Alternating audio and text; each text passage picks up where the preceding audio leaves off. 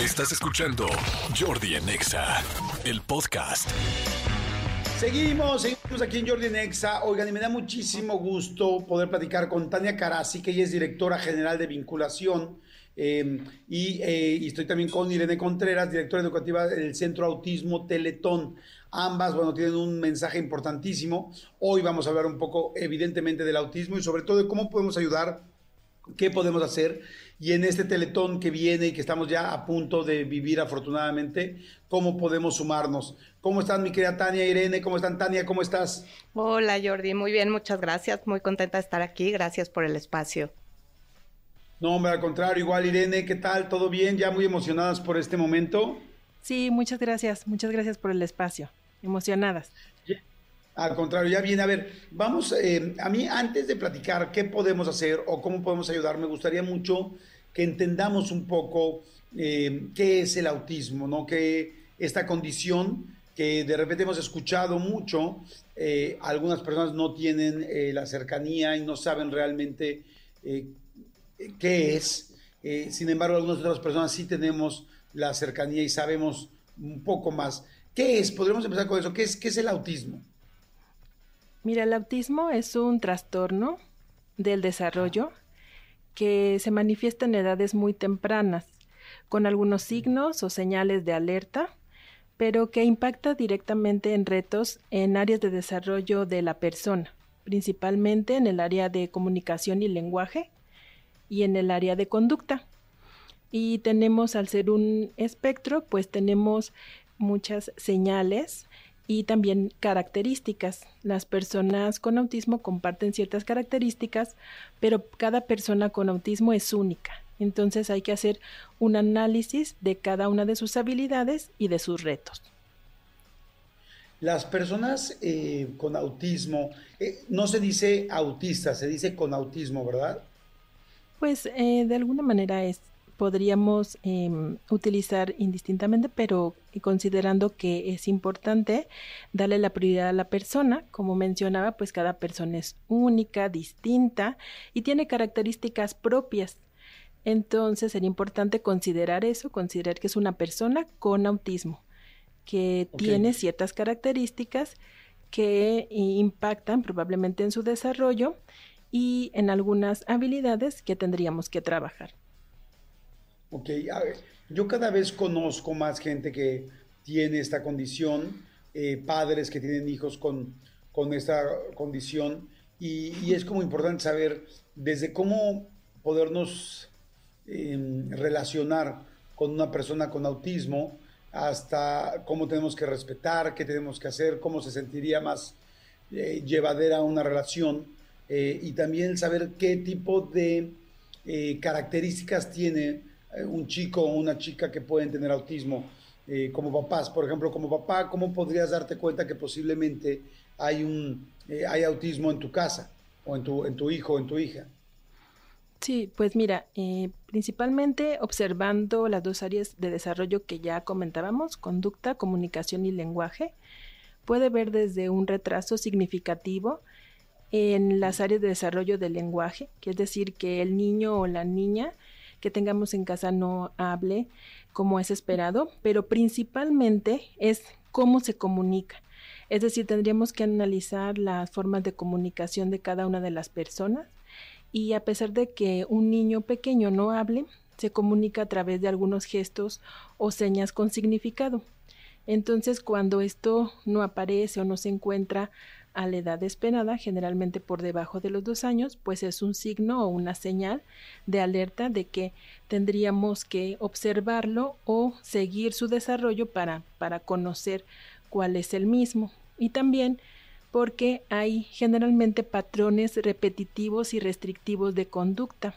Esto es muy importante porque se presentan de distintas maneras desde la forma en la que interactuamos con los objetos, generalmente hacen, patrones con los objetos cuando están pequeños, pueden alinear los objetos, colocarlos en filita o hacer patrones con los mismos, o bien estos patrones pueden expresarse a través de las verbalizaciones o de los gustos o intereses repetitivos por algo. Entonces, tendríamos que observar retos en el área de comunicación y también retos en el área de conducta. ¿El autismo es algo que se puede, que se controla, que se maneja o es algo que se puede superar? Hola Jordi, eh, pues complementando un poquito lo de Irene, me gustaría dar un par de mensajes. Primero, como familia, si algo tienes esa intuición que no va como debe de ir, que no se está desarrollando como otros niños, sigan esa intuición, busquen respuestas. Y voy a lo que tú mencionas. ¿Por qué? Porque siempre se pueden hacer cosas. Y lo voy a repetir, siempre se pueden hacer cosas. Todas las personas tenemos el derecho y podemos aprender y desarrollar todas nuestras habilidades. ¿Qué quiere decir eso? Quiere decir que el paso uno, como tú lo decías, es esta sospecha. Si vemos que nuestro niño no juega como los demás niños, no imita el clásico tengo manita, no tengo manita, le cuesta trabajo entrar a lugares, tiene patrones de alimentación que nos llaman la atención, no se comunica y no solo hablando, sino por ejemplo los niños pequeños pues empiezan a señalar. Es común que las personas con autismo, en lugar de señalar, o te agarren de la mano y te lleven, o se trepen hasta donde sea para tomar lo que buscan. Entonces son como varias señales. Entonces, repito, si como mamá, como papá, tienes esta sensación, síguelo, busca respuestas. ¿Quiénes son buenísimas también para detectar? Las mises del kinder, las maestras porque, porque las maestras tienen toda esta experiencia de ver niños todos los días. Entonces, cuando algo les llama la atención, no, busquemos respuestas. ¿Por qué? Porque sí es muy fuerte el impacto de saber que tu hijo, tu hija tiene algo. Y yo aquí estoy usando también mi voz de mamá. Tú y yo hemos tenido oportunidad de platicar en otras ocasiones. Mi hijo, el mayor, tiene 30 años, tiene autismo. Y sí, por supuesto que es un impacto, por supuesto que muchas veces no estamos preparados importante decir, físicamente no hay algo que veas y que digas, eh, tiene autismo, es más por, por la conducta, por lo que observas. Pero lo importante de tener un diagnóstico, y se los digo a otras mamás, otros papás que nos escuchan, no es etiquetar, es entender cuál es ese camino y ahí voy a la respuesta de lo que tú preguntabas. El autismo es una condición con la que la persona va a vivir, pero eso no quiere decir que no pueda ni tenga el derecho de desarrollar muchas de sus habilidades. Para eso existimos las instituciones, por un lado, para buscar desarrollar todas las habilidades y fortalezas de la persona, y por el otro lado, pues para hacer esto que tú nos estás dando la oportunidad de hacer, que es que nos escuchen, que como sociedad nos demos cuenta que las personas, y voy a decirlo muy coloquialmente, venimos de chile, de mole y de dulce, venimos somos diversas y que en la medida en que como sociedad nos demos cuenta que eso es parte de la diversidad humana, vamos a derribar las barreras y todas vamos a poder participar. ¿Qué es lo que funciona? Y hoy en día nos dice la evidencia científica. ¿Qué es lo que tenemos que hacer como familias? Buscar la intervención terapéutica para nuestros hijos e hijas. Eso es lo que hoy en día sabemos que funciona y eso es lo que nos toca hacer. Pues la verdad me encanta, me encanta poderlo escuchar. Ya, como dices tú, ya hemos tenido la oportunidad de platicar. Eh, me encanta saber eh, un poco más de este tema, que podamos estar todos eh, pues con los ojos abiertos, con las antenas paradas para poder ayudar, para primero para identificar si alguno de nuestros hijos, sobrinos, nietos tiene esa condición. Segundo, que si ya la tiene, pues para saber que también hay muchas cosas que mejorar. Me encantó lo que dijiste, siempre se puede mejorar, siempre podemos desarrollar las habilidades de cualquier chico o cualquier chica y sobre todo además saber que hoy afortunadamente el Teletón desde hace ya varios años es una eh, causa más eh, en la cual ayuda y aporta porque pues pensemos en cuánta gente eh, tiene un hijo con alguna situación específica y lo cual de repente no es nada fácil, ni económica, ni, ni por cercanía, ni por a veces por conocer a las personas correctas para que te ayuden. Y todos lo sabemos, todos los que somos papás, sabemos que no hay nada más importante en esta vida que tus hijos.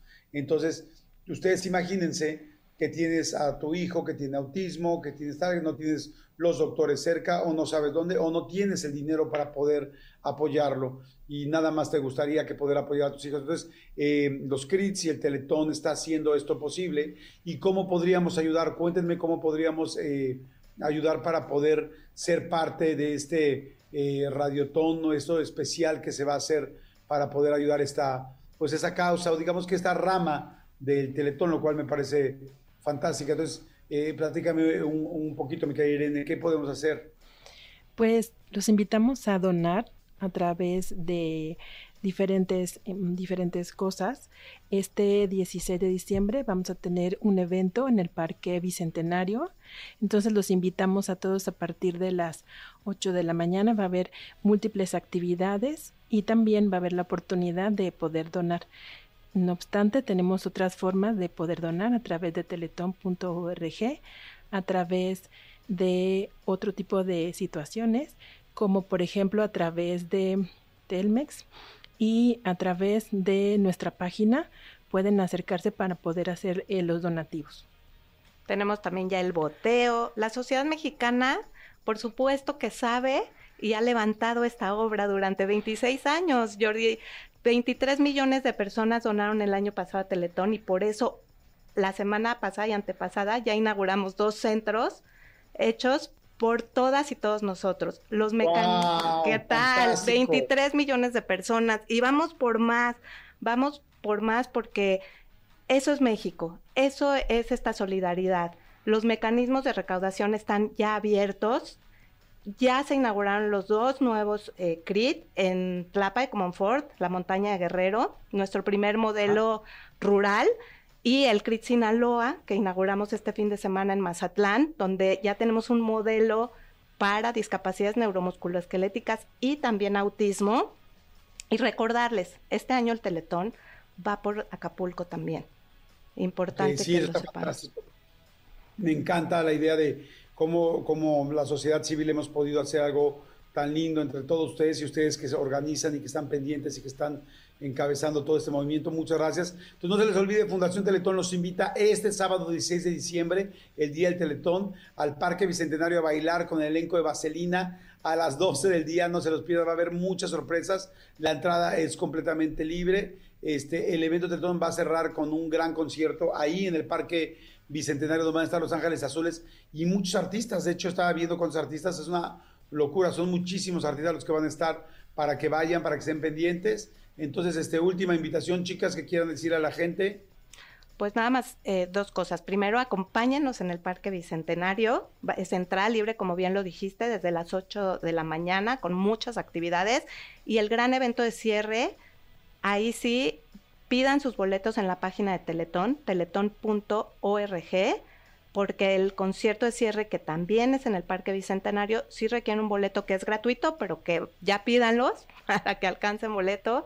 Pues tendremos, como tú dices, van a estar Alexander Hacha, Beni Barra, Los Ángeles Azules, Alex Intec, Espinosa Paz, Natalia Jiménez, o sea, hay un elenco increíble y no dejar de agradecer. Esta obra es de todo México. Existe gracias al esfuerzo de los medios de comunicación, de cada persona que ha apoyado, de las empresas. Esto es de todas y todos y este es el orgullo de ser tercos y tercas de corazón y pintando nuestro corazón de morado y amarillo. Vamos a bailar por el Teletón a las 12 del día Ciudad de México en el Parque Bicentenario. Perfecto, pues ahí está. Muchas gracias, gracias Irene Contreras, gracias, gracias, Tania Karasik, muchas gracias. Y este, pues bueno, nos este, vayan, estén pendientes. Seguimos aquí en Jordi Nexa, no le cambien, regresamos de volada y sobre todo apoyemos al Teletón. Regresamos. Escúchanos en vivo de lunes a viernes a las 10 de la mañana en XFM 104.9.